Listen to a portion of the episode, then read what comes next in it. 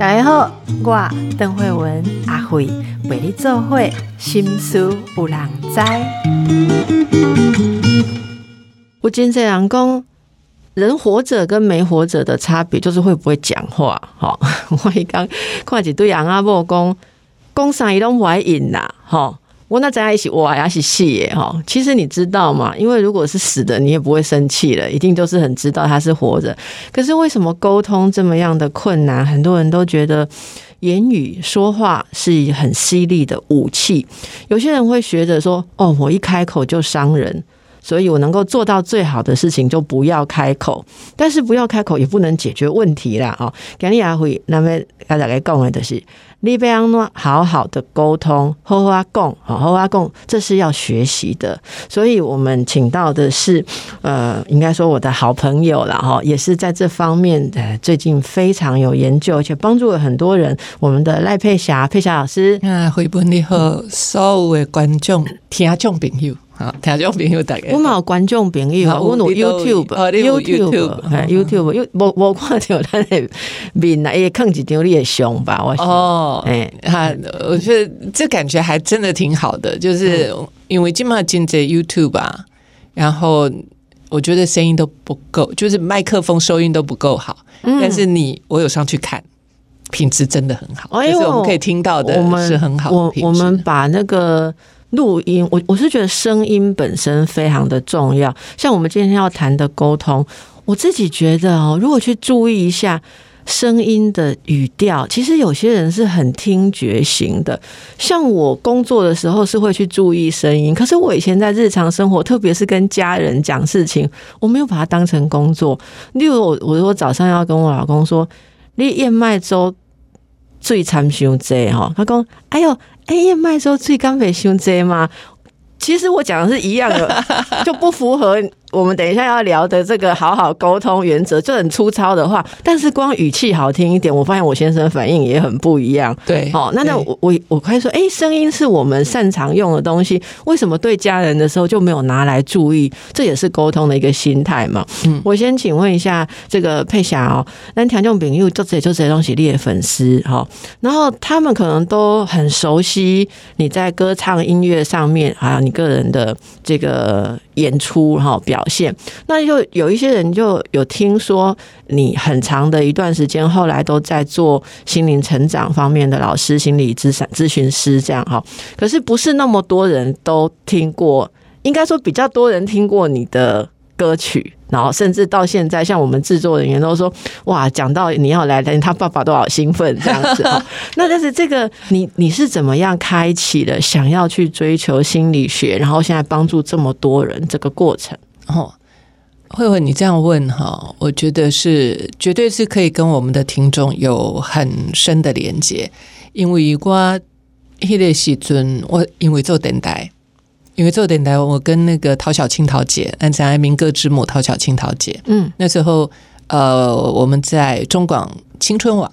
啊，其实一白天的时阵就是呃宝岛，也就是台语网了，然后晚上的时候才有青春网，它是两个网。用在同一个频道。啊，那那个时候，诶，我一直都很关心监狱的孩子，不只是孩子了，成人男子监狱、女子监狱，因为我就顾静静，我跟孙悦孙叔说啊，我脸脸素被供起来等啊了哈，因为以前常常有一些演出公益，我特别是对公益活动是我都会去参与，让他教我都可以了，让他。让他们讲，哎，例如洗干，只要是公益的，我早期都是，即便我都已经在唱歌了，所以我的以前的一些朋友，呃，有特别是刮清明星呀，伊拢讲你头壳歹去哦，你今麦加昂哈，你唔去探钱，你自己干招一下无为无诶，啊，个爱家己开钱，因为去了每一次，我们都还会再捐嘛。哎，讲啊，你你你是你冲想，但是对我来说，这个是我生命当中很重要的，所以呃，接触了孙悦孙叔叔，后来就跟教会。那时候也是因为孙悦孙叔叔，我就到艺人之家，然后到教会，然后就开始到根生团契。根生团契就是我们就是一群人，我啦孙，我特别是我跟孙悦孙叔叔，我们那时候就会到监狱去。嗯，然后一类写中后的矿流工，哇，原来看在你看所谓的拍人哈东西新闻来的哈，嗯，那不过当我去监所的时候，我看是面对面是是杀人犯，是强奸犯，甚至于是要被判死刑的人。嗯那坐在我面前的时候，我这样看着他们，我头壳我进行我的想讲啊，到底是发生什么代志？因为你人看起来看起来，跟咱隔壁的阿上阿伯是共款的啊。特别是那时候有一个，我们知道你会记的没有？你可能你应该不会记的江子翠。相思命案，你怎样？迄诶，许多人就细汉，啊，你怎样？迄迄那个主嫌是女的嘛？哦，这我都我我都没注意到。对，所以我我特别迄个印象真深的是那个案子，所以那个女生就坐我面前呐、然后我就我就觉得，我开始就对于人的心理产生很大的好奇。我干嘛讲，咱人为什么我甲伊共款啊？伊也发到做这款的代志啊？我就难会有没办法想象对，没有办法想象。后来我就是因为做电台，我就特别关心监狱里面的孩子。那时候因为多郎，我干嘛？但是但是好像也有了大人，他们也听我的节目，一直到后来在街上都会有人高看着脚冰然后哎，来姐，哎给我哦，你想，我看到你都刚刚来带你来看我呢，就是说。就是我的缘分是如此的不同，像很多人都看到我是刚刚赖佩霞，你都是点点这下点点啊，暗时唱歌迄都行哈。没有想到走在街上，我会经常真的就是会有那样子的人到身边来，所以我就特别开了一个单元叫“淋雨信箱”，就是给在监所里面的。那那时候桃姐就说：“哎、佩霞，你你你你这么关心这些人哈，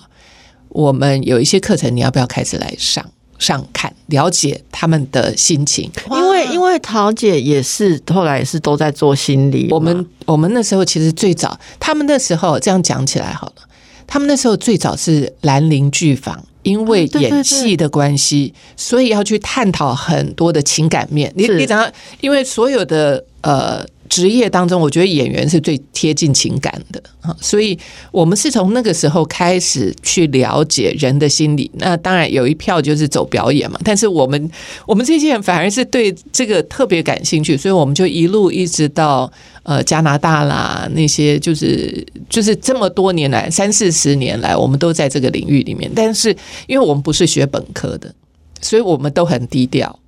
所以一。但到我后来，我我把我的这些呃硕士啦、博士啦，包括我也做即席翻译，就是因为我了解这些，所以外国老师来，我拢在那里共享。所以其实讲起来，就是这个缘分很，我觉得老天爷一直在栽培我这个人啊。因为为什么？我觉得初心是对社会工作，somehow 我我们我们就觉得很有这个责任感。嗯啊，所以也就因为这个，就是我们拿麦克风嘛，丽瓜我们是公众人物，我也别再乱供啊，所以那时阵我就特别花很多的心思去研究心理学，但是同样我还是讲，因为我不是念本科，那后来印度高工一共赖贝霞，你哪边可以读心理学博士，可能已经 post post 啊。那后来我对他有考虑，当初有考虑说要去念心理学，但是我去看那个课本。然后我的老师都也是都已经是全球的最最顶级的老师，因为我后来身上有一点钱嘛，赚钱我就去上课啊，所以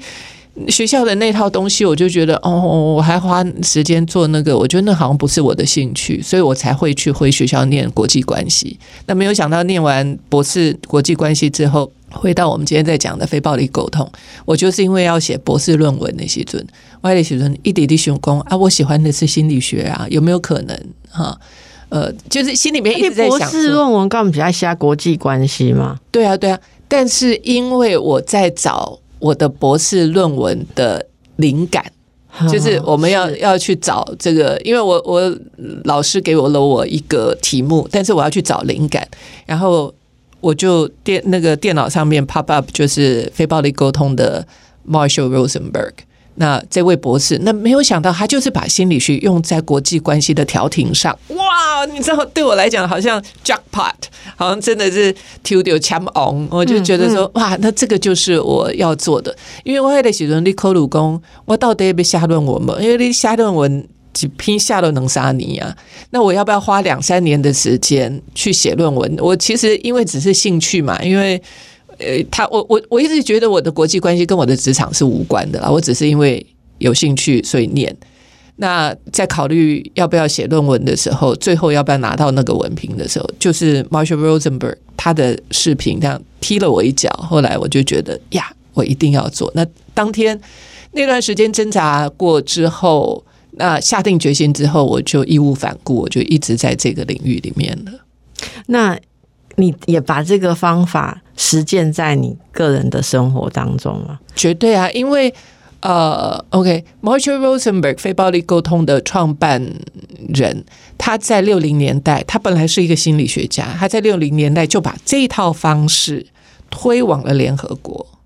就就让训练联合国的调停的人用这一套方法去调解国与国之间的纷争。嗯，但是要去用它之前，他当然自己要亲力要亲自要去，所以后来我觉得很感动的一句话就是。那个在中东的那些地方，那他们的那些大佬啊，出来谈判的时候，最后一个公，一个公，我们如果知道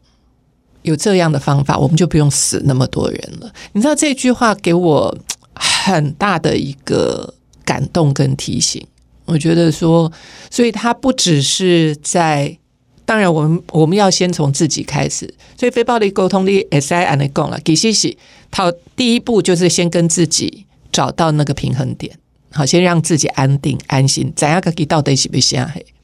然后之后你才有办法说出来。所以，呃，这就呃，从个人啦、社群啦、国家啦、社会啦，我觉得它都是同样的模式。那想我我想问一个细节，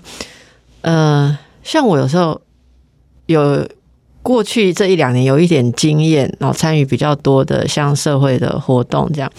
有一些政治人物啊，也很好奇心理学。我想你也有遇到过，他们就会来问说：“哎，例如说，哎，他们要处理一个，有时候也是可能是国际上或重重要事情，他们说，那这个东西有没有什么心理学好可以帮忙他去可以促成这件事或怎样？”你我刚刚听你讲的时候，我突然发现说：“哎，我有时候比较。”没有想到，原来这种方式真的也可以改变所谓的那么重大事啊！比方你刚刚说这个，哦，这个卢森堡博士的这个方法，在国际关系里面，那知道自己要什么？比方好这样讲好了，塔利班要的跟世界要的，它有一定的冲突，对不对？不一样的事情，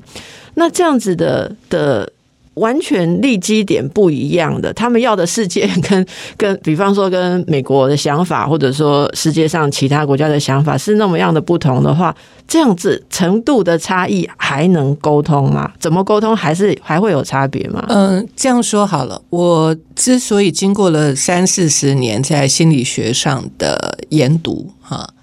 呃，我会写这本书，赖佩霞。非暴力沟通的六堂课，是因为我干嘛这些基础，好，它是最基本的一个沟通的基础，最基本哦，好，最基本。所有你刚刚在讲的，当然，我觉得当我们有这个基础之后，你接下来立功谈判力啦、说服力啦，哈，或者是调停，其实都可以从这个基础里面发展下去。嗯，所以过去这两年，我在哈佛甘乃迪学院，我在我在念哈佛，其实我在谈的就是我在学的就是谈判，这里面还有太多东西，当然。呃，非暴力沟通的这个四个四个主要的主轴嘛，哈，观察、感受、需要跟提出请求，这四个是主轴。那呃，这个是我们要跟别人说话之前，我们先要把自己理清好。但是这里面有一个，因为你刚刚提的其实是很不一样的问题，一个是我们政治人物要的，跟一个真正要解决问题。我们政治人物要的不一定是要解决问题，他们有很多时候是要要要要发动问题。嗯，好，所以你的起心动念，你的意图是什么，是很重要的。因为我现在在看，我们现在 pop podcast 好了，或者是我们现在在看 YouTube，其实有一些人脏话连篇，哈，他对沟通有没有好处？一点好处都没有，但是他可以引起大家的关注。那他可能会引起大家很多的关注，他有很多的流量，但是他不知道他为自己惹上了什么。麻烦是啊，所以这是两件事。那那爱呃，所以一般爱人真这人拢唔怎样，所以才会把自己的人生搞得乱七八糟。呀你这样说，我就可以想象，就是那个起点的，你的意图，就是起点，简单讲说，起点是混乱的。后面也都是混乱的，绝对是哦那当然不是说它是一个什么神奇的魔术，你你只有，